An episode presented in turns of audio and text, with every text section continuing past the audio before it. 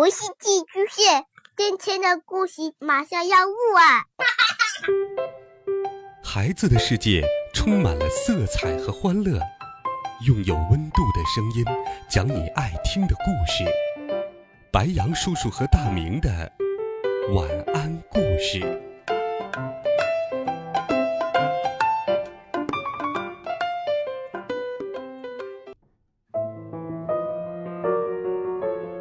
小朋友们、同学们，大家好，欢迎收听白羊叔叔讲故事。今天，白羊叔叔继续给你准备了《神探猫破案冒险集》的好听故事，一起来听《香肠失踪谜案》第六集：长着触须的审讯官。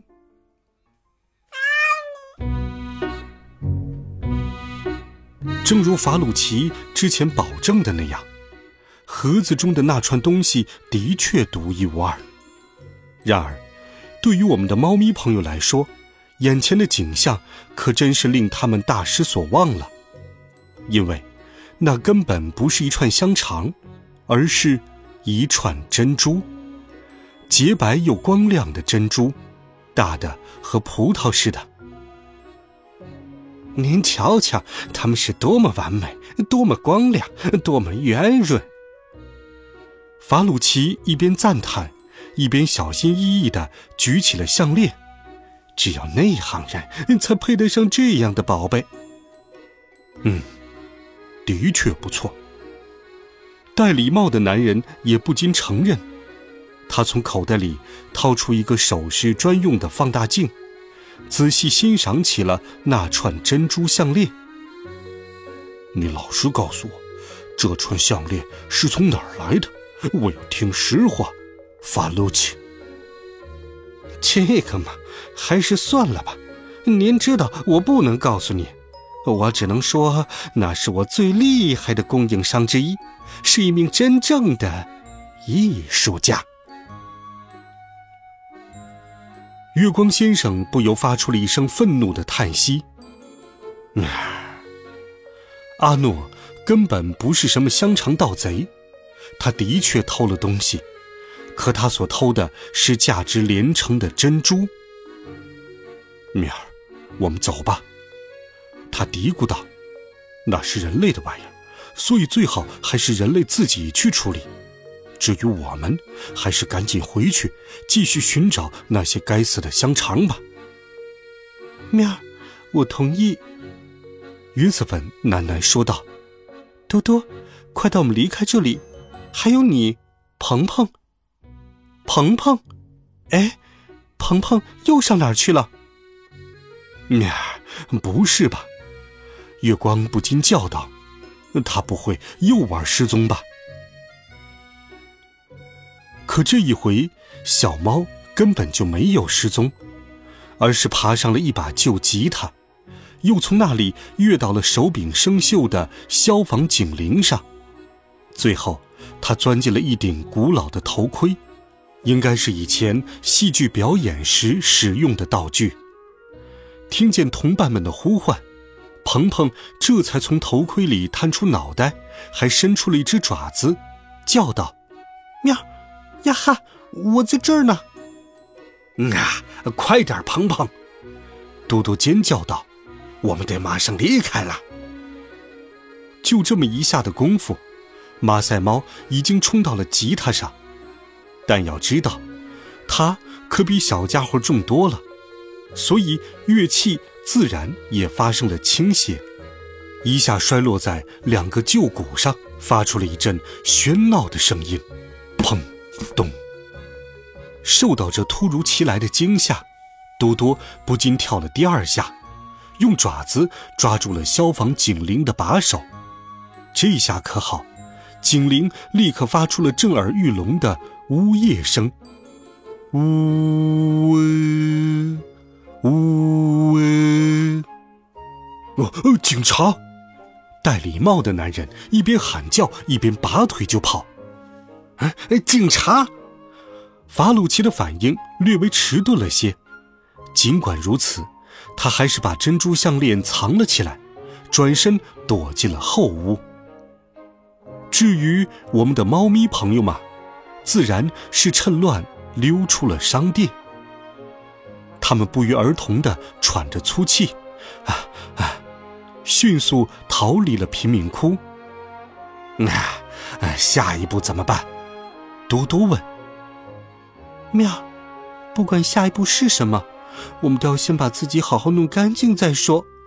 这股恶臭实在是恶心，我实在没有办法忍受这身又脏又黏的臭皮毛了。约瑟芬回应道：“嗯。”我好饿呀！鹏鹏也叫了起来。现在已经到晚饭时间了。没错，在经过这一天的奔波之后，四只猫早就筋疲力尽了。喵儿，这样吧，大家一起去我家。月光提议。这个时候，伯奈应该在林荫道上转悠，创作他的夜景。至于路易松那个笨家伙，一定还待在兰伯纳夫妇的肉店前监视，所以你们看着好了，那儿只会有我们几个。就这样，侦探小队回到了维克多马斯大街的那间阁楼，四只猫咪迅速洗了个澡，然后勉强吃下了月光的喂养人。在前一天午饭时剩下的烟熏飞鱼，只是吃着吃着，多多便不由闻起四周的空气来。嗯，月光，你快告诉我，你之前是不是说过路易松的香肠有香菜的气味？我跟你们说，要是我现在闻到的这个气味不是香菜，那就让我的胡子爆炸。面，没错。约瑟芬也抬起了头，我闻到了呢，也许是那个味道留在了路易松的外套上呢。可是这股味道真的很强烈。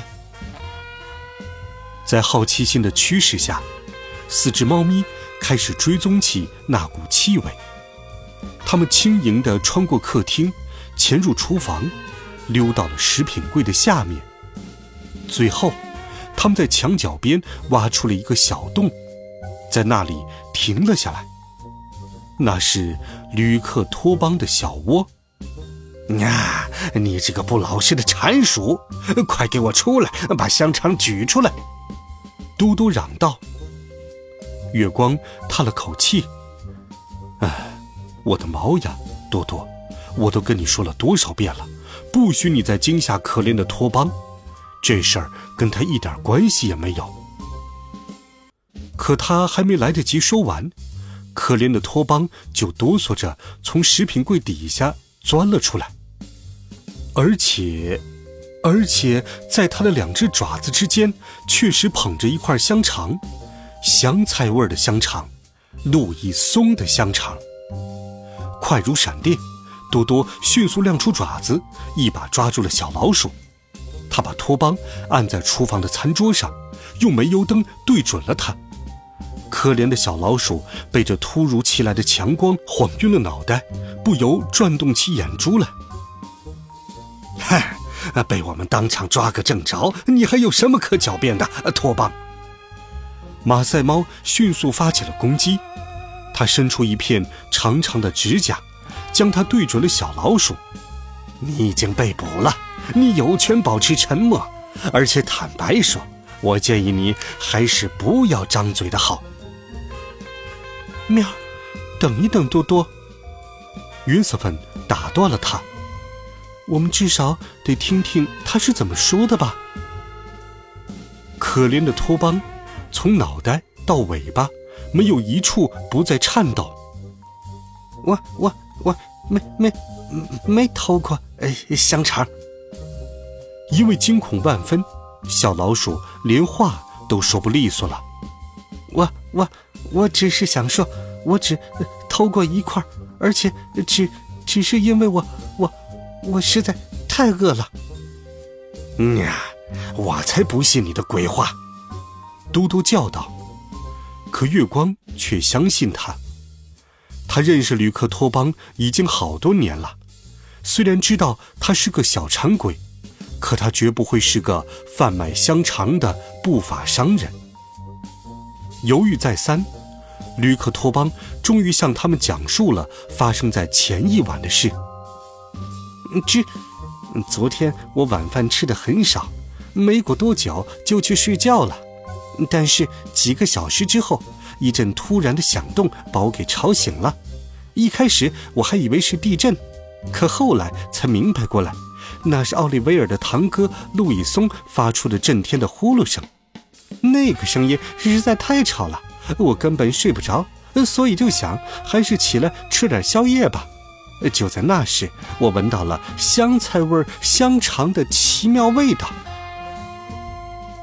听了他的话，嘟嘟的脸上不禁露出了得意的坏笑，嘿嘿，仿佛是在告诉大家：“看到了吧，我早就跟你们说了。”可月光却示意托邦继续说下去：“这香菜味是从通风管道里传来的。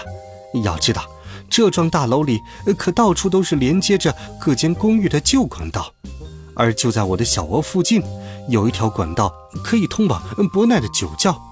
我看到酒窖的地板上有两个大箱子，箱盖已经破了，箱子也被翻倒在了一边。”可我发现，在其中的一个箱子里，居然还剩下了一小块香肠，所以，好吧，我就把它拿走了。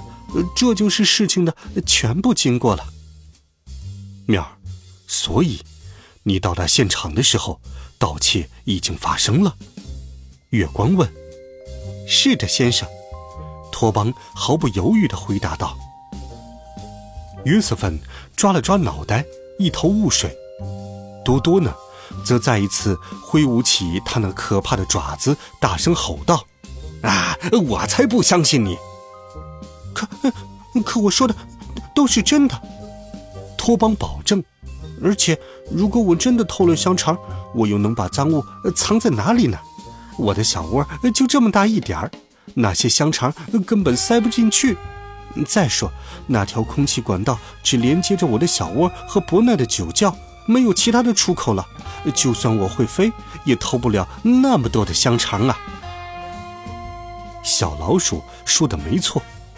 月光来到多多身旁，将一只爪子搭在了他的肩上，说道：“喵儿，快放他走吧，我想看看托邦究竟有没有对我们说实话。”好了，孩子们。这一集好听的故事，白羊叔叔就给你讲到这里。温暖讲述，为爱发声。我们明天见，晚安，好梦。